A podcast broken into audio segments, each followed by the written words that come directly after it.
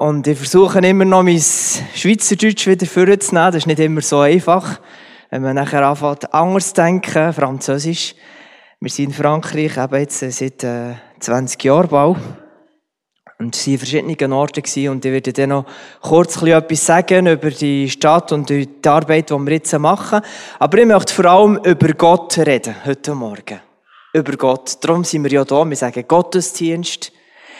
Und äh, ich habe immer ein bisschen äh, eine Faszination für ähm, Astronomie, weil ich einen Freund hatte, der Astronom, also Astronomie studiert hat. Und ähm, das hat mich immer fasziniert, in die Sterne zu schauen, die Größe vom Universum. Und eins von der, von der Teleskop, wie sagt man das auf Deutsch? Teleskop, ja. Äh, eins von den technologischen Teleskopen, die man hat äh, erfunden.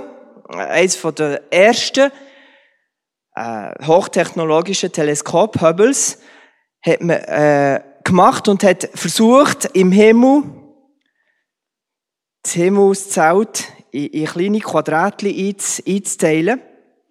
Und dann hat man versucht, ein Quadratchen, das man hat eingeteilt zu nehmen, wo, wo man das Gefühl hatte, dort ist nichts. Es ist schwarz. Und nachher hat man das neue hochtechnologische Teleskop auf das Quadratli gerichtet und hat gedacht, was gibt euch das für ein Bild? Und mir war erstaunt, dass man dort Millionen von Galaxien oder Galaxien gesehen hat. Zahlen habe ich nicht im Griff. Vielleicht sind es äh, Tausende von Galaxien und man weiss, dass jeder von der Galaxie Millionen von Sternen sind. Ein Quadratli, wo man das Gefühl hat, dort ist nichts. Und wir wissen, dass das Universum unendlich groß ist. Unendlich groß.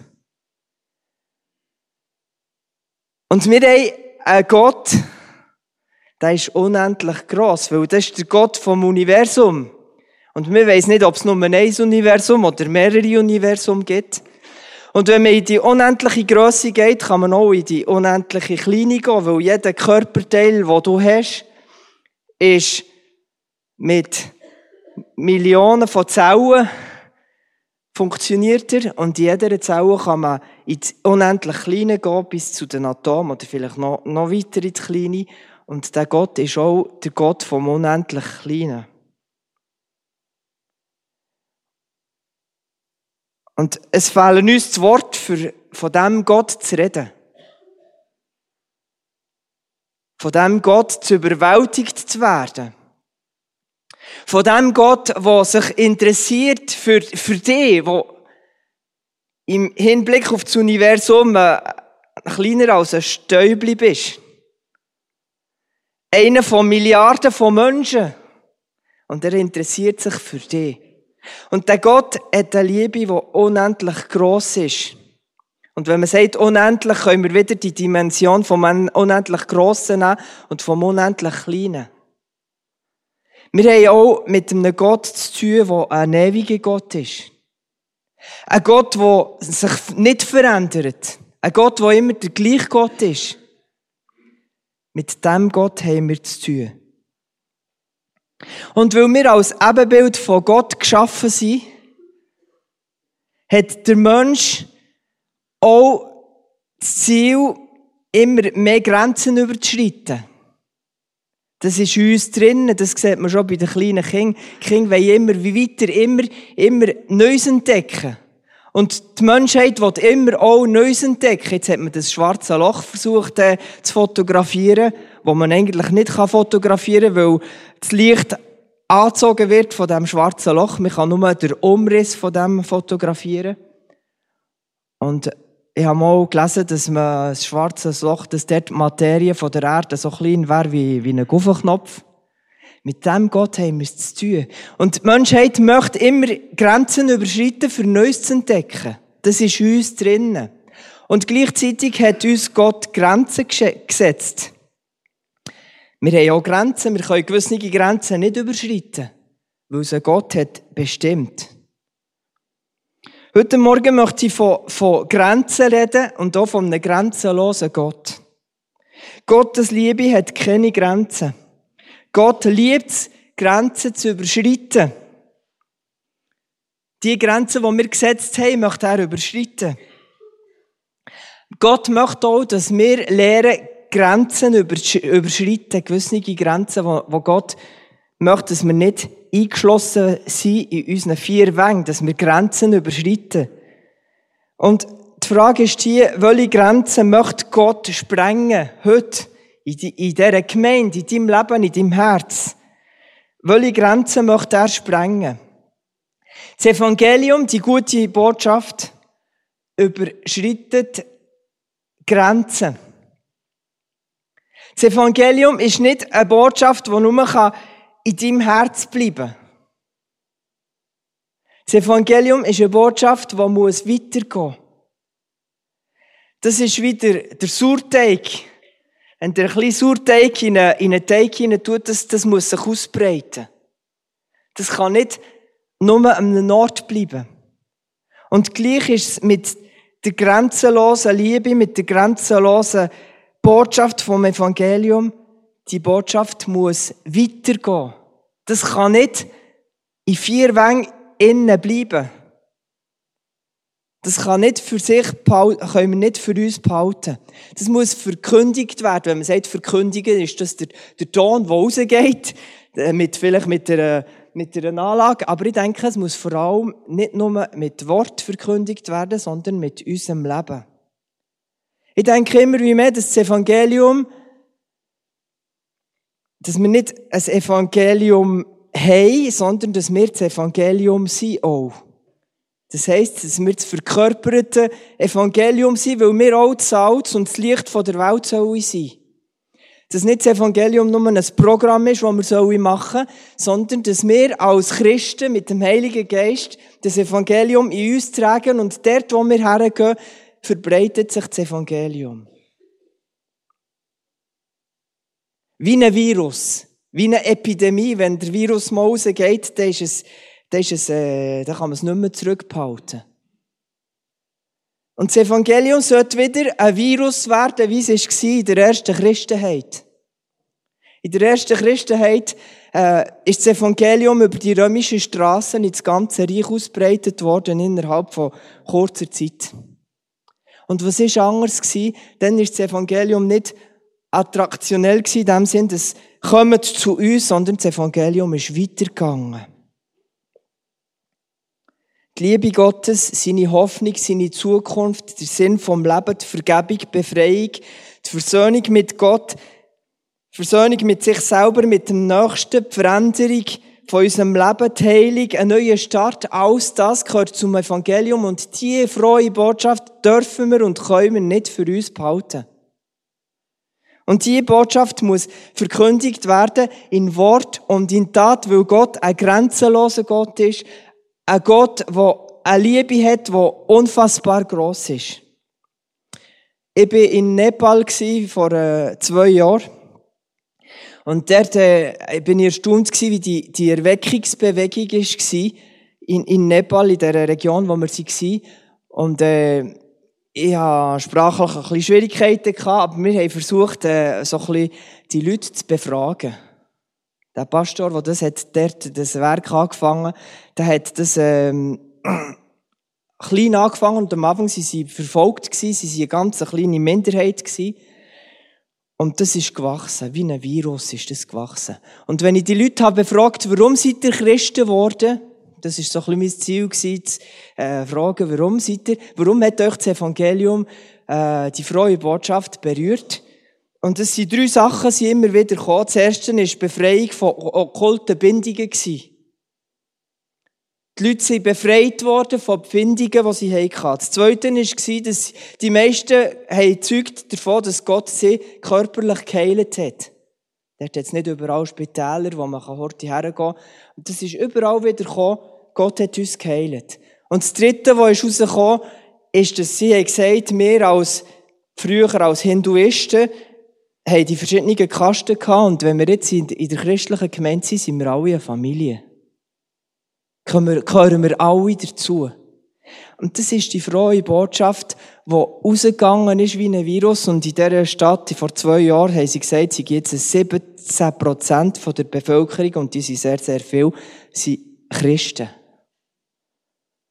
Innerhalb von 20 Jahren hat sich das komplett verändert.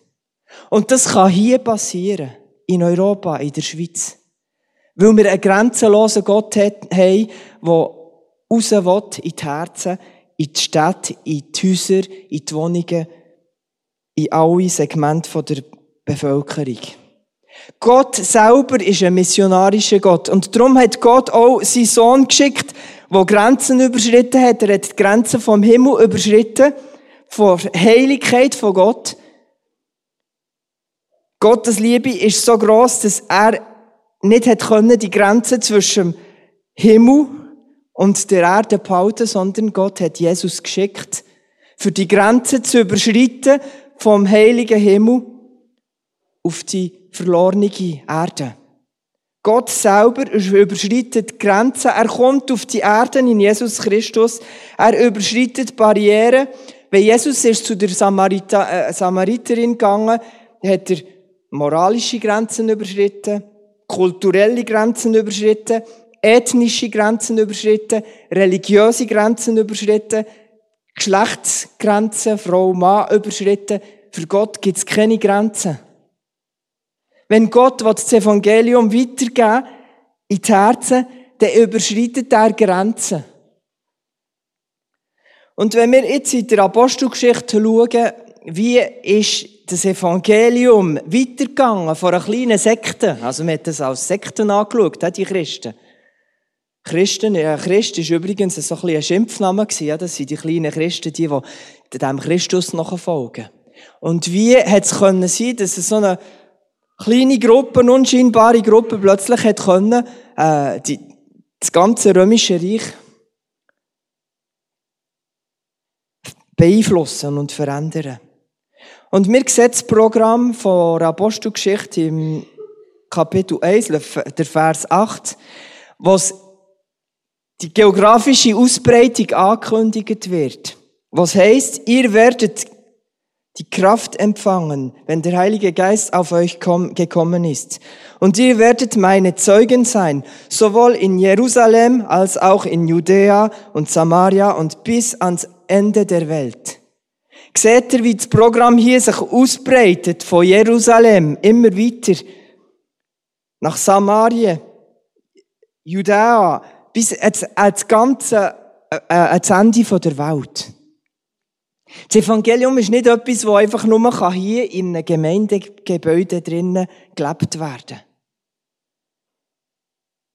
Ein Pfingsten ist etwas passiert, Gott hat Sprachgrenzen überschritten. Plötzlich haben sich die Leute verstanden in Sprachen, die sie nicht kennt haben. Und es hat verschiedene Pfingsten gegeben in der Apostelgeschichte. Pfingsten von den Juden, Pfingsten in Samarien, Pfingsten von den Heiden, wo der Heilige Geist immer wieder ist ausgegossen worden, eine neue Volksgruppe. Und die Gemeinde ist auch berufen, ein Zeugnis zu sein, dass der Geist Gottes die frohe Botschaft kann weitergehen kann.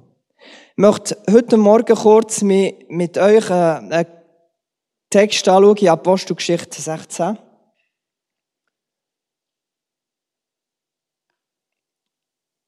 Vers 6 bis 12. Es ist also der äh, Paulus dort in dieser, in dieser ähm, Situation. Er hat sich getrennt mit dem Barnabas, weil sie uneinig waren, ob sie den Markus mitnehmen wollen. Und nachher haben sie sich entschieden, dass der Paulus mit dem Silas auf eine Reise geht und der Barnabas ist nachher mit dem, mit dem Markus an einen anderen Ort hergegangen. Und der Silas und der Paulus haben nachher noch den jungen Timotheus äh, getroffen und haben den auch gerade mitgenommen. Und das Ziel von dieser Reise war, dass sie die neuen Gemeinden in Kleinasien, also in der heutigen Türkei, die neuen Gemeinden besuchen und schauen, wie es denen geht.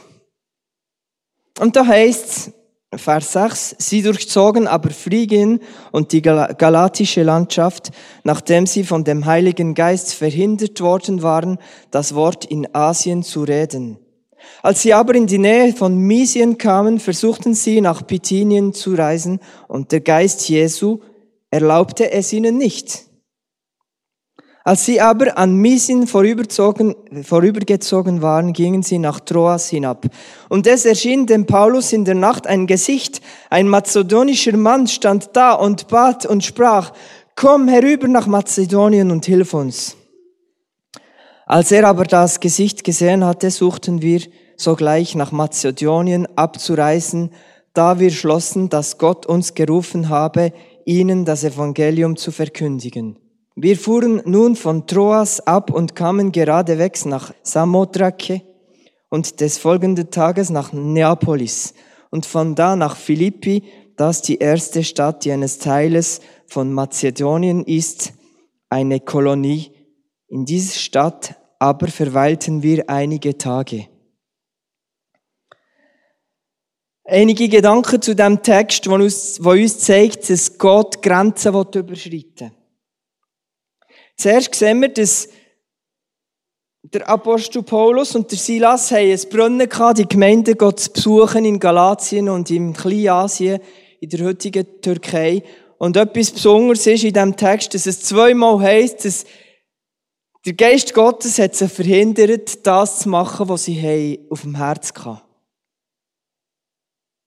Sie haben ein Programm gehabt, das machen wir jetzt.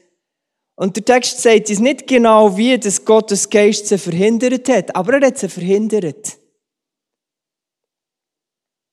Der Paulus und der Silas äh, mit dem Timotheus sind zweimal verhindert worden, in die Provinz von Asien zu gehen, die Gemeinde zu besuchen. Und das kommt so manchmal in unserem, in unserem Leben und in unserem Tun, dass Gott uns manchmal bei unseren Plänen verhindert. Wir hätten auf Tunesien wollen, äh, in die Ferien. Und, äh, er hat uns verhindert, weil Streik war und dann haben wir müssen an einem Flugplatz äh, feststellen, dass wir nicht können, äh, fliegen und dass es mehrere Tage äh, wahrscheinlich keine Flüge gibt. Gott hat uns verhindert. Wir wissen nicht warum. Wir waren enttäuscht. Gewesen, aber Gott hat andere Pläne. Er weiß alles. Das ist nur eine kleine Klammer. Aber Gott kann es manchmal zulassen, dass unsere Pläne scheitern, weil er andere Pläne hat. Das heisst, in Sprüche 1921, der Mensch macht viele Pläne, aber es geschieht, was der Herr will. Und manchmal, wenn wir mit dem Kopf gegen die Wand gehen, mehrere Mal müssen wir sagen, ist es vielleicht nicht Gottes Plan. Und in dieser Situation gibt Gott an Paulus eine Vision. In, einem Traum, in einem Traum sieht er, hört er einen Mann, ich weiß nicht, ob es ein Traum war oder eine Begegnung, eine Vision, eine Vision, wie das Gott auch immer gemacht hat. Er hört, er sieht einen Mann, der ihm winkt, komm, er fleht, fleht der Paulus an, komm über zu uns nach Mazedonien. Komm uns helfen. Er sieht den Mann. Vielleicht, vielleicht erinnert er sich, wenn er erwacht, noch an, an sein Gesicht, wie der hat ausgesehen. Er, er sieht den Mann. Er, er weiss, dass da jemand ist, der ihn erwartet. Und nicht nur ein Mann, sondern wahrscheinlich hinter dem Mann eine ganze Volksgruppe. Komm über nach Mazedonien, hilf uns. Gott redet ganz klar. Wenn Gott etwas will, dann zeigt er uns das. Die Frage ist, ob wir hören, ob wir hören, ob wir aufrichtig bereit sind, das, das zu hören. Gott redet in seinem Wort. Manchmal durch direkte Visionen, durch Umstände, durch andere Personen. Und Gott möchte, dass wir Grenzen überschreiten. Und das ist hier eine ganz eine wichtige Grenze. Es geht nämlich darum, dass das Evangelium nach Europa kommt. Das ist nicht irgendeine Grenze. Gott hat wollen, dass der Paulus und seine Mitarbeiter nicht nur in einem Teil der Welt bleiben, sondern dass das Evangelium nach Europa kommt. Es ist also hier auf dem Spiel, dass es einisch, irgendeinisch in der Geschichte Gemeinden in der Schweiz gibt. In Europa. In Frankreich. In Europa, dass das Evangelium überkommt nach Europa. Und dazu hat Gott eine Vision geschenkt, ein Treffen geschenkt, dass der Paulus und der Silas und der Timotheus nicht einfach dort in Kleinasien sind geblieben und sich ruhig um die Gemeinde gekümmert haben, sondern dass sie neue Grenzen haben überschritten. Komm über nach Europa. Neues Land gewinnen. Der Paulus und sein Team sollen Grenzen überschreiten. Es ist das erste Mal, dass der Paulus mit dem Evangelium die Grenzen nach Europa überschreitet. Das Evangelium drängt uns, dass wir Grenzen überschreiten. Dass wir uns nicht nur um das kümmern, was wir kennen, sondern dass wir Neues angehen. Dass wir neue Gebiete, neue Volksgruppen, neue Familien angehen. Grenzen überschreiten. Das Reich Gottes bahnt sich einen Weg. Haben wir als Christen, haben wir als Gemeinde eine grenzüberschreitende Vision?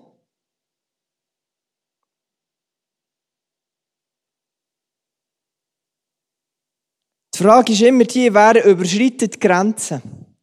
Sind es die Leute, die noch nicht Christen sind, die Grenzen müssen überschreiten, in so eine Freikirche zu kommen? Das ist nicht so einfach. Also wir haben das jetzt, äh, wir erleben das nicht, weil wir sind immer drinnen. Aber überlegt euch mal, wie das kann sein für jemanden, der noch nie so einen Ort ist hergekommen. Der muss unwahrscheinlich grosse Grenzen überschreiten, dass er mal an so einen frommen, äh, frommen Ort kommt. Aber hier, das Evangelium ist nicht so, dass die von außen müssen Grenzen überschreiten, für reinzukommen, sondern dass die von drinnen müssen Grenzen überschreiten, für gegen rauszugehen. Das Alte Testament ist attraktionell gewesen. Das heisst, wir müssen Pilgerreisen machen auf Jerusalem, um Gottes Gegenwart zu treffen. Im Tempel, bei Pilgerreisen, bei Fest. Und die Leute gekommen, alle zusammen. Das ist ein Heiligtum von der ganzen Welt, Jerusalem. Und die ganze Welt müssen nach Jerusalem kommen, um Gottes Gegenwart zu treffen. Und das hat übrigens viele Grenzen gehabt. Die Unbeschnittenen haben dort nicht ins Heiligtum hinein können. Das Neue Testament hat eine Bewegung, die ganz anders ist. Die Bewegung vom Neuen Testament geht von innen nach außen.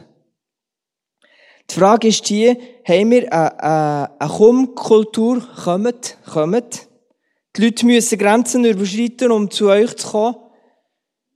Oder haben wir eine G-Kultur? Eine Kultur von der Verkörperung, von der Inkarnation, wo wir selber das Evangelium austragen, in unserer Nachbarschaft, in verschiedenen Gruppen. Dass das Evangelium unter die Leute kommt.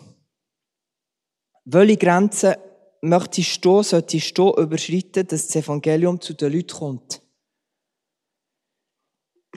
Vielleicht ist es nicht, geht es nicht darum, dass wir in ein anderes Land gehen, aber wir sind Ambassadoren, das heisst, wir sind Botschafter von Gott in dieser Welt.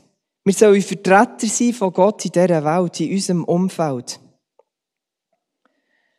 Das Problem ist nachher wahrscheinlich schon so gewesen, dass, wo der Paulus ist der da mit seinen Mitarbeitern,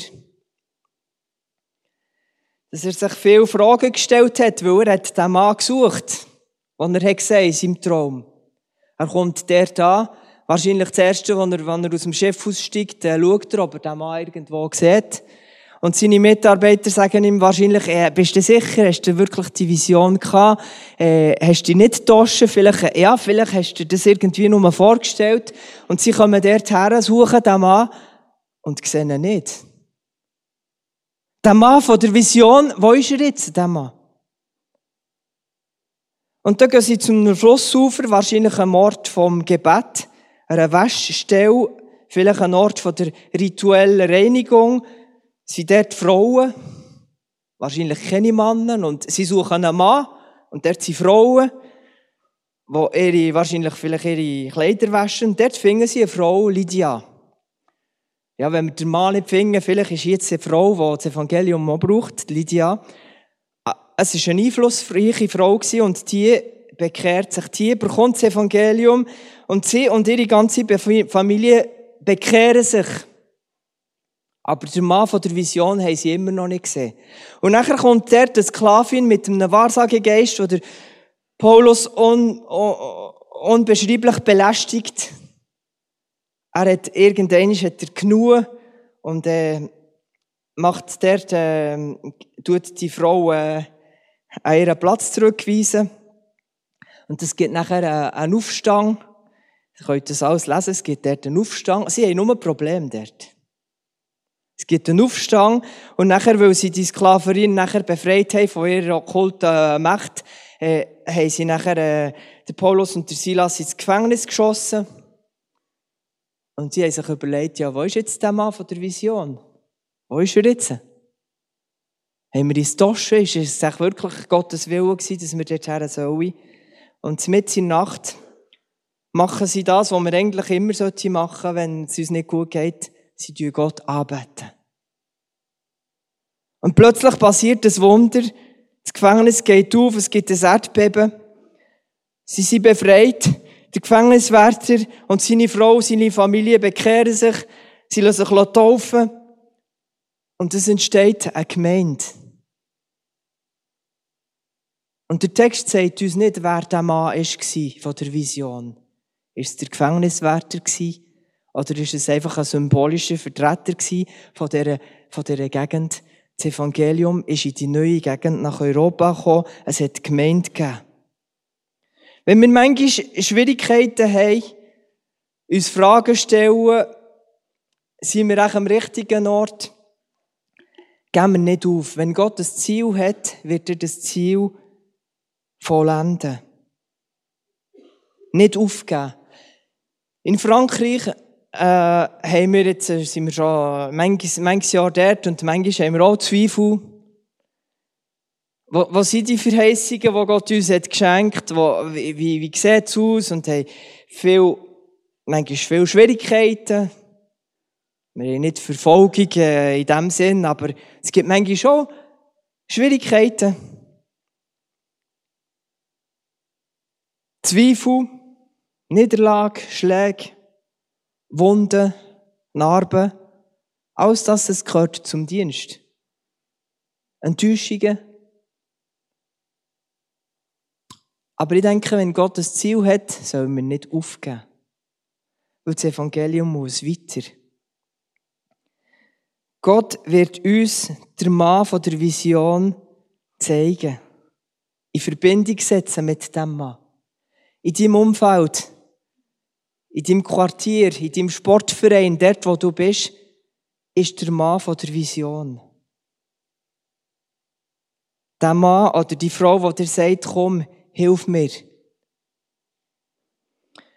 Kurz etwas zu unserer äh, Entwicklung von der Gemeindearbeit. Also, wir sind jetzt in Saint-Etienne, wir sind äh, mehrere Jahre in Firmini gewesen. Dort ist jetzt ein, äh, ein ein brasilianischer Pastor, der die Arbeit weiterführt. Und wir sind jetzt in Saint-Etienne. Wir arbeiten zusammen in einem Netzwerk mit den zwei Gemeinden und versuchen neue Standpunkte äh,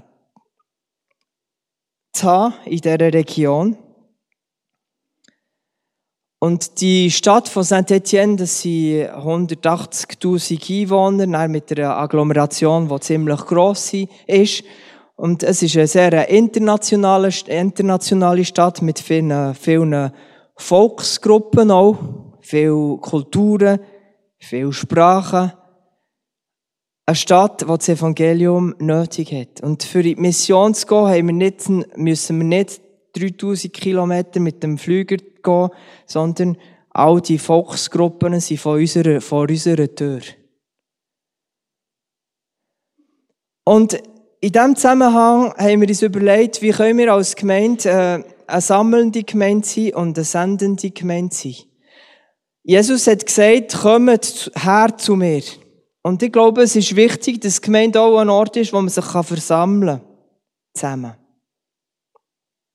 Und so haben wir jetzt uns überlegt, dass wir nicht alle Kraft nur auf die Sammelgemeinde tun, haben wir, uns, äh, haben wir uns entschieden, dass wir jetzt nur alle 14 Tage einen Gottesdienst haben, wo wir sammeln. Internationalen Gottesdienst. Wir sind nur eine kleine Gruppe im Moment, wo wir etwa 30, 35 Leute sind. Aber in dieser kleinen Gruppe sind wir über 10 Nationalitäten.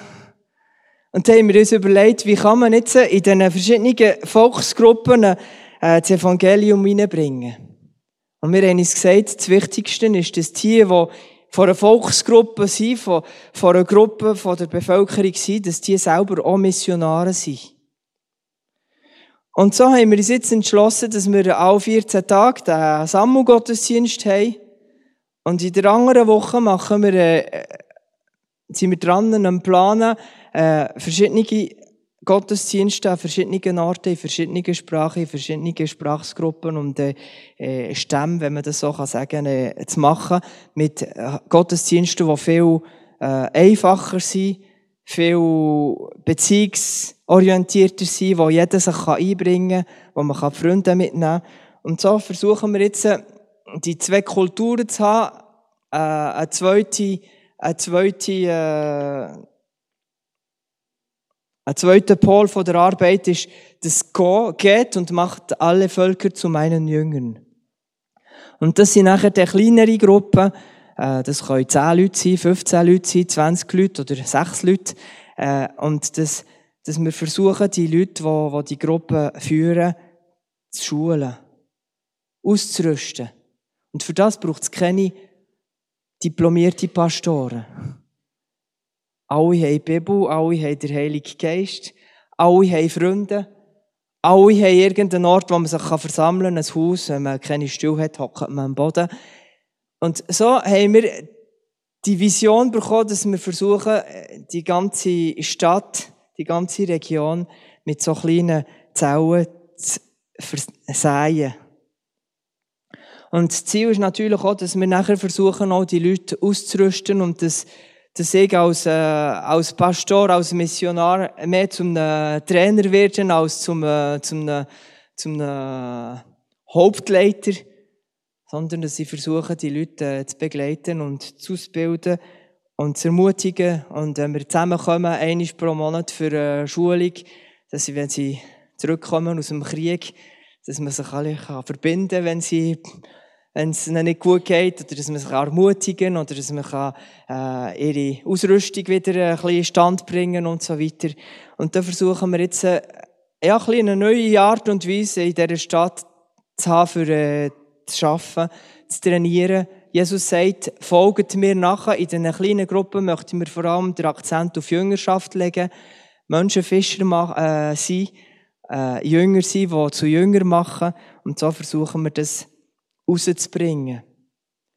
Das ist, wir sind in einer, in einer Visionsphase und äh, in einer Testphase, wo wir die Zellen versuchen zu testen. Und wir haben vier Ehepaare im Moment, die so eine Startzelle wollen, wollen lancieren Und da beten wir. Und äh, ich bitte auch euch, dafür zu beten, dass die Vision kann umgesetzt werden kann.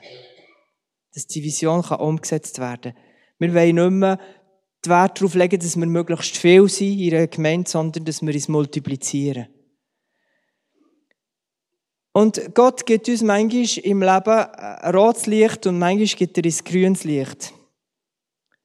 Wir müssen auf den Heiligen Geist hören. Manchmal sagt Gott Stopp. Manchmal sagt er Orange, Achtung, wart noch ein bisschen. Und manchmal sagt er Grün, gang vorwärts. Überschritt Grenzen. Gott bahnt sich einen Weg für das Evangelium. Wir, müssen auch bereit sein, manchmal zu leiden, manchmal Niederschläge, Misserfolg zu haben. Aber wir sollen nicht aufgeben, auch wenn es nicht sofort zu Resultat kommt. Wir müssen uns nicht von Zweifel, von Zweifel beunruhigen, sondern vorwärts gehen. Heute ist es nicht mehr Europa, das auf dem Spiel steht. Heute sind es Städte, Dörfer, Volksgruppen, Sprachgruppen, kulturelle Gruppen. Und es gibt Forschungen von Soziologen, die sagen, dass es äh, rund zehn Gruppen gibt, Sinusgruppen, rund zehn Gruppen. Und von diesen zehn Gruppen erreichen die Christen zwei oder drei, zwei oder drei Segmente höchstens. Die Frage ist die, welche Segmente erreichen die Gemeinden von dieser Region nicht. Und wie kann das Evangelium Grenzen überschreiten, für zu diesen Leuten zu kommen? Und dort kann man nicht erwarten, dass die Leute zu euch kommen, sondern das Evangelium muss zu ihnen gehen und Neues gründen. Neue Gruppen gründen. Das Evangelium kann inkarniert werden dort, wo die Leute sind. In der Form, die die Leute brauchen. Und das Evangelium kann sich unglaublich anpassen in der Form, aber im Inhalt ist Gottes Liebe immer die gleiche. Was machen wir mit den Künstlern, mit den Politikern, mit den Finanzmenschen? Ich habe einen Freund in Frankfurt, ich habe jetzt mit dem Move in Frankfurt äh, versucht, eine Gemeinde zu gründen in den, bei den Finanzmenschen. Ihr Slogan, Slogan ist äh, in every tower Jesus Power. Und ihren Gottesdienst machen sie mit den Tradern, mit den Finanzmenschen, die unglaublich hektische Programme haben und am Sonntagmorgen unmöglich in einen christlichen Gottesdienst kämen. Und sie machen jetzt einfach äh, äh, äh, Mittwoch, glaube ich, über einen Mittag, zuoberst in einem Turm, in einem grossen Büro von einem Advokat, von, wo, wahrscheinlich äh, 50 bis 80 Leute können sich versammeln in diesem Büro und dann machen sie einfach am Mittag einen Gottesdienst, am Mittwoch in der Woche, dann, wenn die Leute zur Verfügung stehen. Und es entsteht eine neue Gemeinde in so einem grossen Wochenkratzer, in einem Finanzgebäude. Und ihr Ziel ist, dass in jedem von dem Tor, in jedem von diesen Türmen eine Gemeinde entsteht. In every tower Jesus power. Gemeinde muss zu den Leuten. Und die Frage ist die, wie kann eure Gemeinde zu den Leuten gehen? Und Gemeinden gründen, die angepasst sind auf die spezifischen Situationen. Sie haben gesagt, dass sie die, die Finanzmenschen hätten sie nie können in, am Sonntagmorgen in eine traditionelle Gemeinde hineinholen. Eine Vision entwickelt eine G-Kultur. Und das alles muss gedreht werden im Gebet. Ich möchte auch beten. Und ich hoffe, dass der grosse Gott, unendlich grosse Gott, uns ermutigt, Grenzen zu überschreiten. Dort, wo du bist. Dass Gottes Gemeinde dort herkommt, wo die Leute sind. Ja, du unfassbar grosser, grenzenloser Gott. Ich danke dir, dass du hast entschieden, dass du die, die grösste Grenze wahrscheinlich, was es gibt, hast überschritten, für das du als heiliger Gott, Jesus, auf die sündhafte Welt bist gekommen, auf die, in die sündhafte Welt bist gekommen. Du hast dich entschieden, Grenzen zu überschreiten. Und Herr, wir bitten dich, dass du uns dazu stossest, dass wir auch Grenzen überschreiten. Dass wir uns auf neues Land einlösen. Auf neue Herausforderungen. Dass das Evangelium dort herkommt, wo die Menschen sind. Und dass wir nicht versuchen, nur die Menschen dort herzubringen, wo wir sind.